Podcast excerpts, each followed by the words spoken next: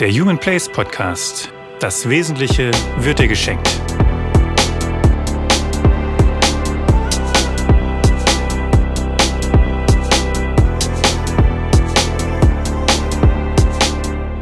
Und da sind wir mit dem 19. Kapitel, müsste das jetzt eigentlich sein, ähm, von meinem Human Place Podcast. Es geht weiter mit Kapitel 5 aus dem Buch Der Weg des Menschen und das Kapitel lautet, sich mit sich nicht befassen. Ich darf verraten, es wird spannend. Es beginnt wie immer mit einer Geschichte und ich muss mal entschuldigen, ähm, ich spreche das hier wahrscheinlich alles total falsch aus, aber ich habe keine Ahnung, wie es sonst geht.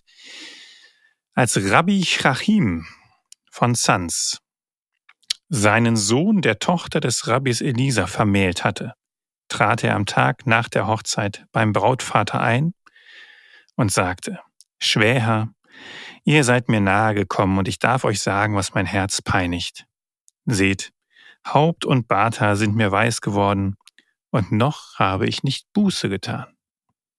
Ach, Schwäher, erwiderte ihm Rabbi Elisa, ihr habt nur euch im Sinn, vergesst euch und habt die Welt im Sinn. Das ist die Geschichte. Und jetzt sollte man ja eigentlich meinen, hä, Moment, hier stimmt doch irgendwas nicht.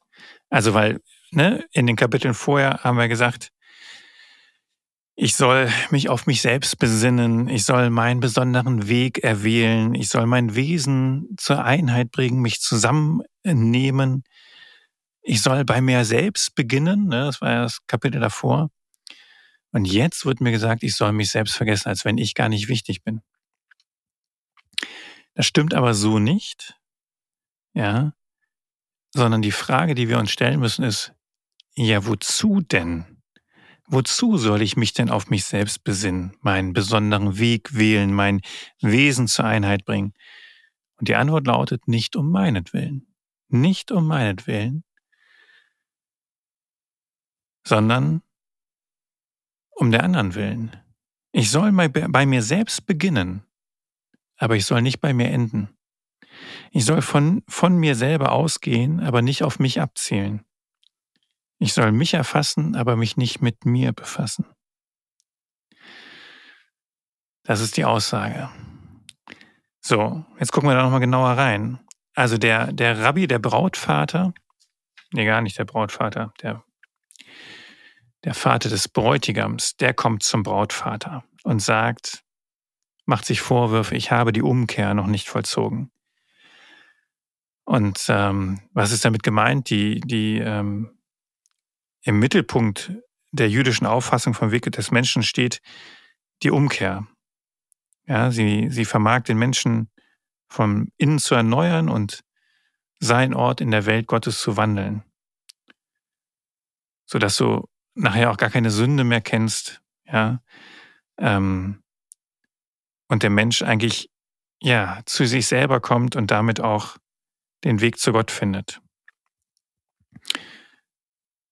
Den Weg zur Erfüllung der besonderen Aufgabe, die Gott für ihn, diesen besonderen Menschen bestimmt hat.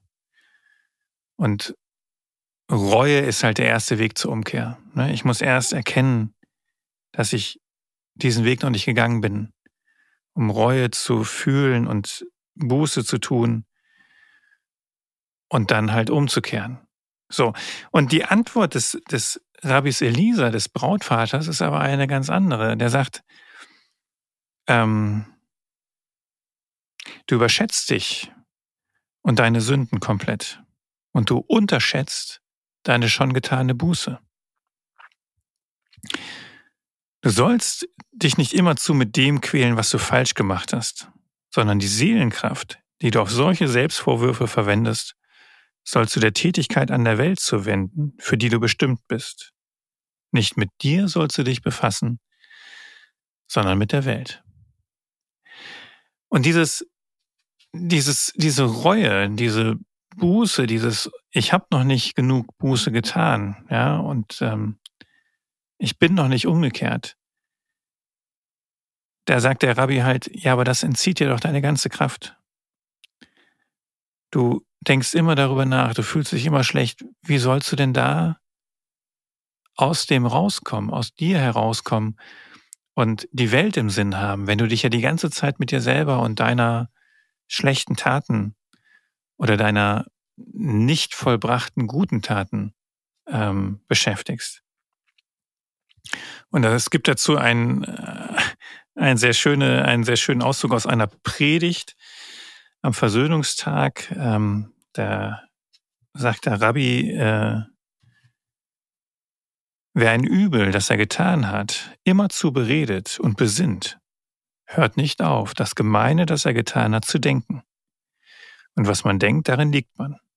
Mit der Seele liegt man ganz und gar darin, was man denkt.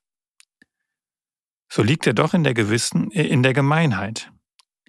Der wird gewiss nicht umkehren können, denn sein Geist wird grob und sein Herz stockig werden. Und es mag auch noch die Schwermut über ihn kommen.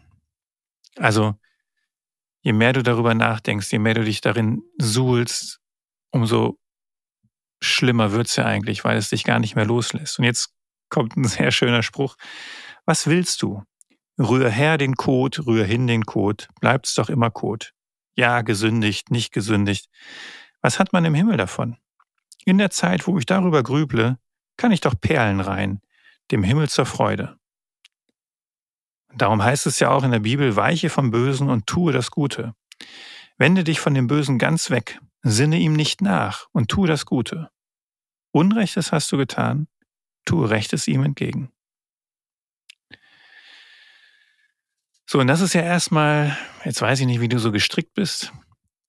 Ich komme ja nun aus einem ähm, eher so christlichen Hintergrund, wo es ja schon auch so, so Thema Sünde immer so ein Thema war. Ähm, man sagt, ja, gute Taten tun, nichts Schlechtes tun und so. Wenn du dann doch irgendwie versagt hast, dann ja, werden ja zwar deine Sünden vergeben, aber irgendwie, eigentlich war das ja nicht der Plan und so, ne? Also, und ich glaube, jeder von uns kennt weiß ganz genau Situationen, Momente in seinem Leben, wo du denkst, scheiße, was, was habe ich da nur getan? Ne? Wenn ich das rückgängig machen könnte, da habe ich mich blamiert oder da habe ich echt versagt oder da habe ich mich echt von meiner schlimmsten Seite gezeigt.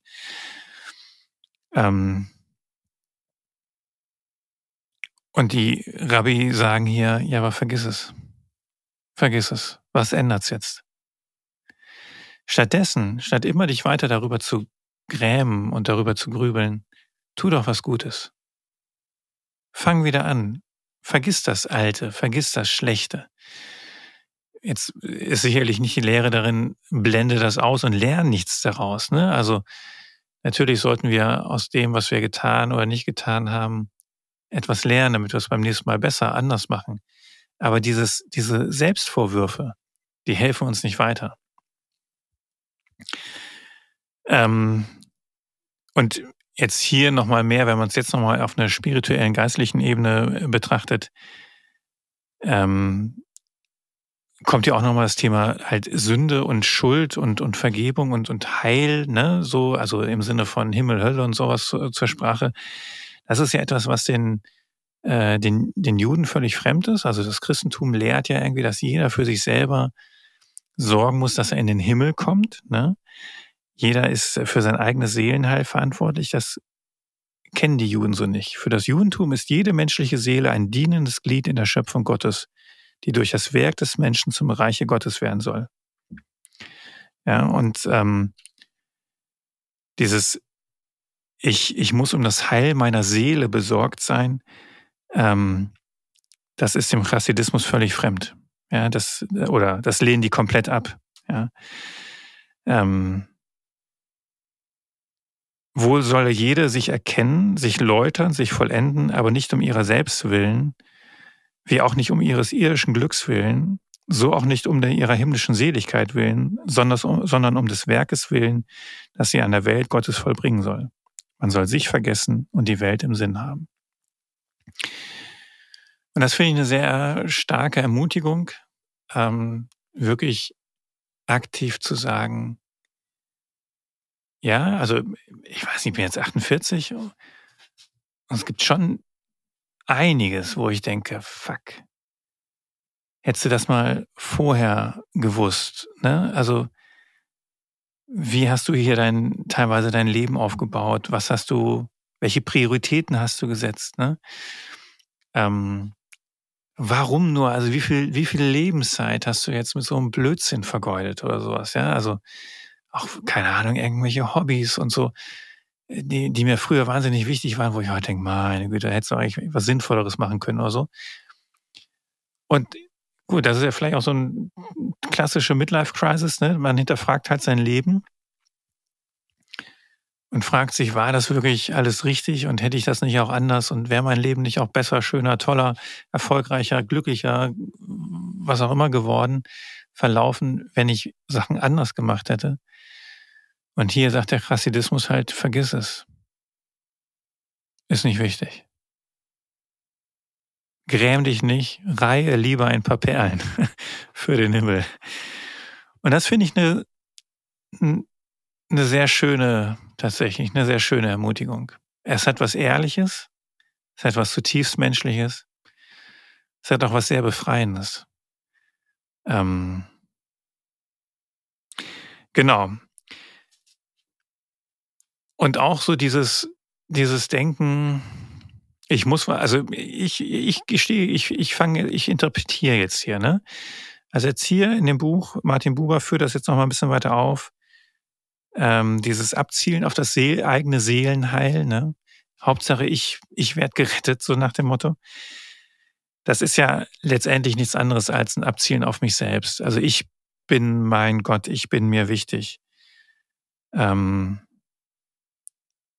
so, und, und da gibt's halt auch nochmal eine Parallele zu Rabbi Bunam, einer der ganz, ganz, ganz, ganz großen Gelehrten, lehrte, es steht geschrieben und es nahm Korah. Und das muss ich kurz erklären. Während der Wüstenwanderung, Mose befreit das Volk Israel aus Ägypten, sie wandern durch die Wüste, sind ungehorsam, äh, und, ne, und, und müssen dann halt 40 Jahre durch die Wüste wandern, bis die ganze Generation, die ungehorsame Generation gestorben ist. Und während dieser ganzen Zeit entspricht, entsteht ein Streit, dass andere sagen, ja, Moment mal, warum ist denn Mose hier eigentlich der Bestimmer? ja, wir können das doch auch. Wir wollen auch Priester sein. Wir wollen auch ähm, Gott mit, direkt mit Gott reden. So, und einer davon war halt Korah und seine Sippe. Und dann hat er zusammen mit anderen Männern Räucherpfannen genommen und äh, hat Gott geräuchert und ähm, Gott hat sie dann alle mit, mit Feuer verbrannt. Oder ich glaube irgendwie so, oder die, der Boden tat sich auf. Ich müsste es nochmal nachlesen. Auf jeden Fall äh, nichts Schönes. Und darauf bezieht sich Rabbi Bunam. Es steht geschrieben, und es nahm Korah. Und jetzt führt er weiter aus. Was nahm er denn? Sich selber wollte er nehmen. Darum konnte nichts mehr taugen, was er tat. Cora ging es um sich selbst. Und dann kann es nicht, nicht funktionieren. Und ähm, der, der Rabbi zieht jetzt hier einen Vergleich zwischen dem ewigen Kura und dem ewigen Mose. Mose galt als, wird in der Bibel als der demütigste Mensch, der je auf Erden lebte, genannt. Und er meint, in jedem Geschlecht kehren die Seelen, kehren die Seele Moses und die Seele Koras wieder. Und wenn einmal die Seele Koras sich willig der Seele Moses unterwirft, wird Kora erlöst. Und so sieht Rabbi Bunam gleichsam die Geschichte des Menschengeschlechts auf dem Weg zur Erlösung, als einen Vorgang zwischen diesen beiden Menschenarten, dem Hochmütigen, der, und sei es in der erhabensten Form, sich selbst meint, und dem Demütigen, der bei all, allem die Welt meint. Erst wenn der Hochmut sich der Demut beugt, wird er erlöst. Und erst wenn er erlöst wird, kann die Welt erlöst werden. Und das ist ja schon, also ganz ehrlich, wer, wer will sich denn zu den Demütigen zählen? Während ich nur rechts und links sehe, wie die anderen an mir vorbeihasten und sich um sich selber kümmern, sich darum sorgen, dass sie die nächste Beförderung kriegen, an mir vorbei, eigentlich wäre ich doch mal dran und die positionieren sich aber besser, geschickter, keine Ahnung, mehr Intrigen und so und werden dann befördert und ich, ich bin wieder der Dumme, ich werde wieder übergangen. Ähm, oder das dickere Stück Kuchen. dass mir wieder einer wegschnappt oder so. Ja, und trotzdem gilt die Aufforderung, sich um die Welt zu kümmern.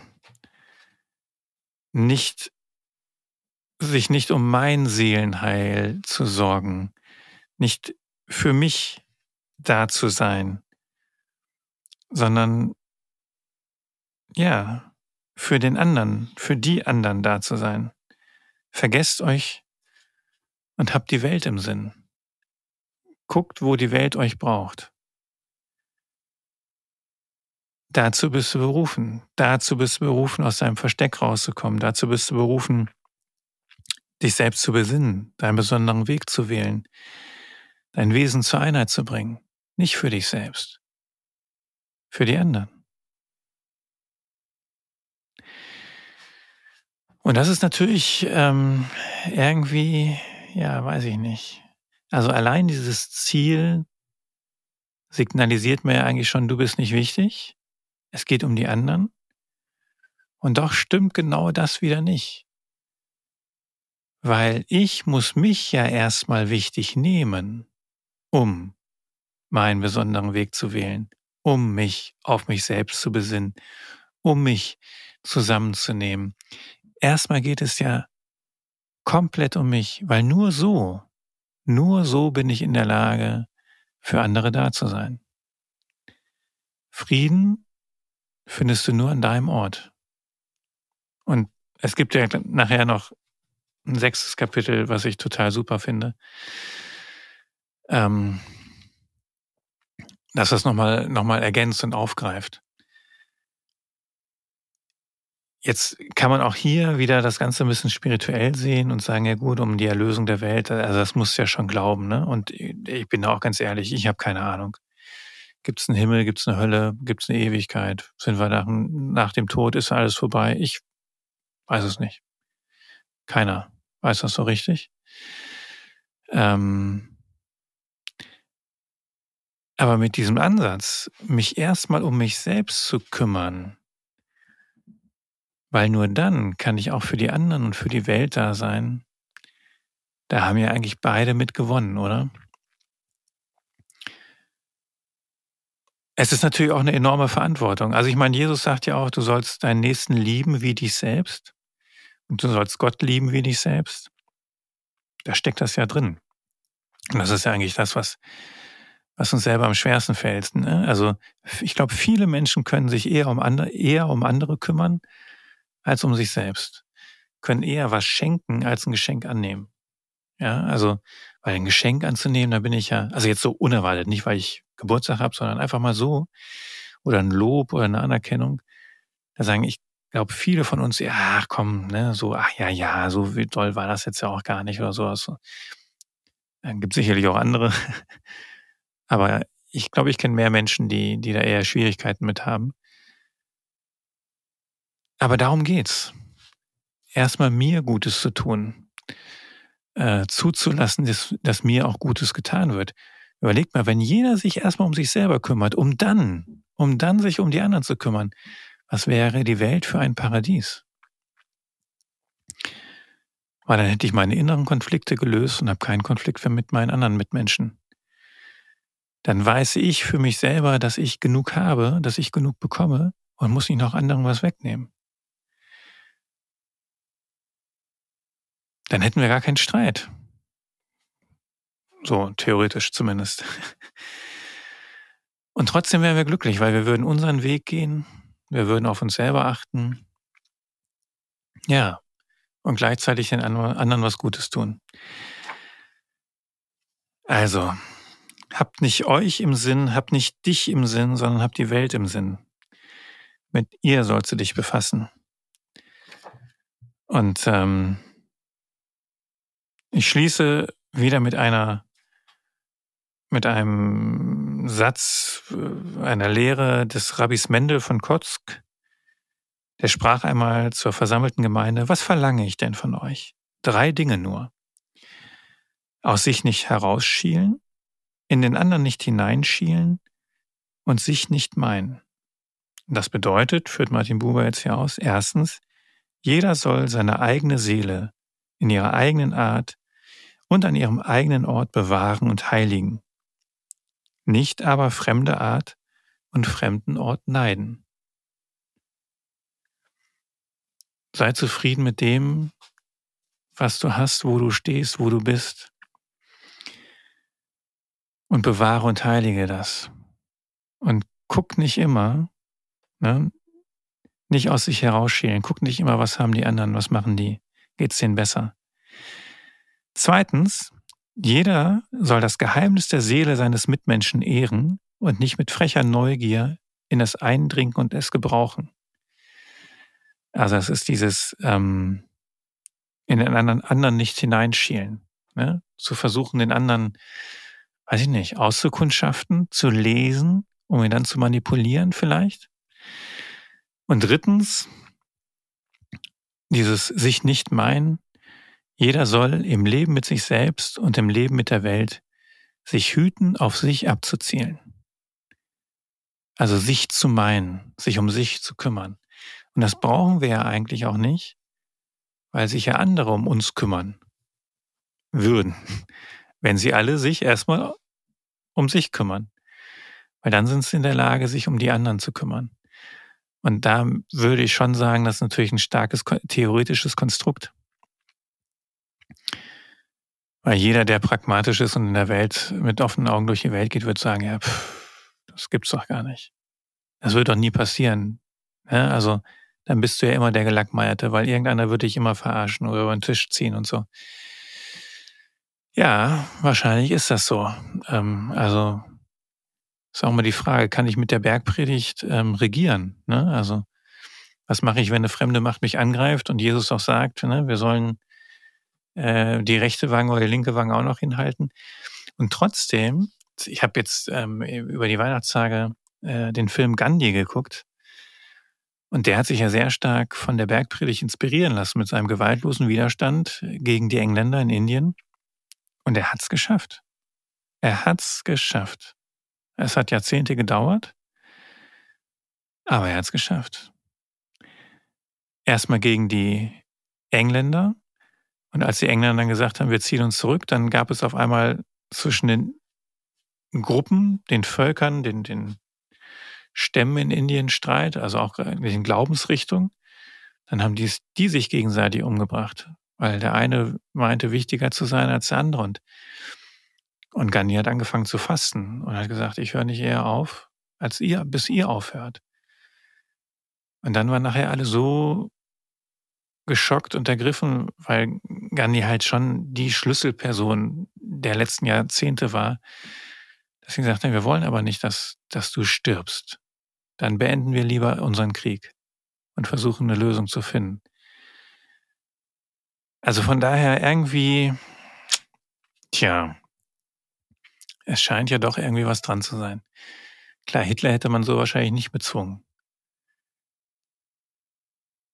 Ja, keine Ahnung. Oder den Sturm aufs Kapitol hätte man so jetzt wahrscheinlich, dann hätte man die Leute da auch nicht rausgekriegt. Ich weiß es nicht. Es ist schon, es ist schon eine Herausforderung. Ähm, ja, aber es bleibt dabei. Hab nicht dich im Sinn, hab die Welt im Sinn. Grübel nicht zu sehr über deine Fehler, über deine Sünden, deine Schuld, deine Verfehlung, sondern tu Gutes. Das setzt Energie frei, das andere hilft dir nicht weiter. Und tu Gutes den anderen. Das ist die Aufforderung. Genau. Das war das Kapitel. Und dann habe ich nur noch eins. Und das ist auch nochmal sehr spannend. Und das kommt dann beim nächsten Mal. In diesem Sinne, alles Gute euch erstmal. Bleibt schön gesund, nicht wahr?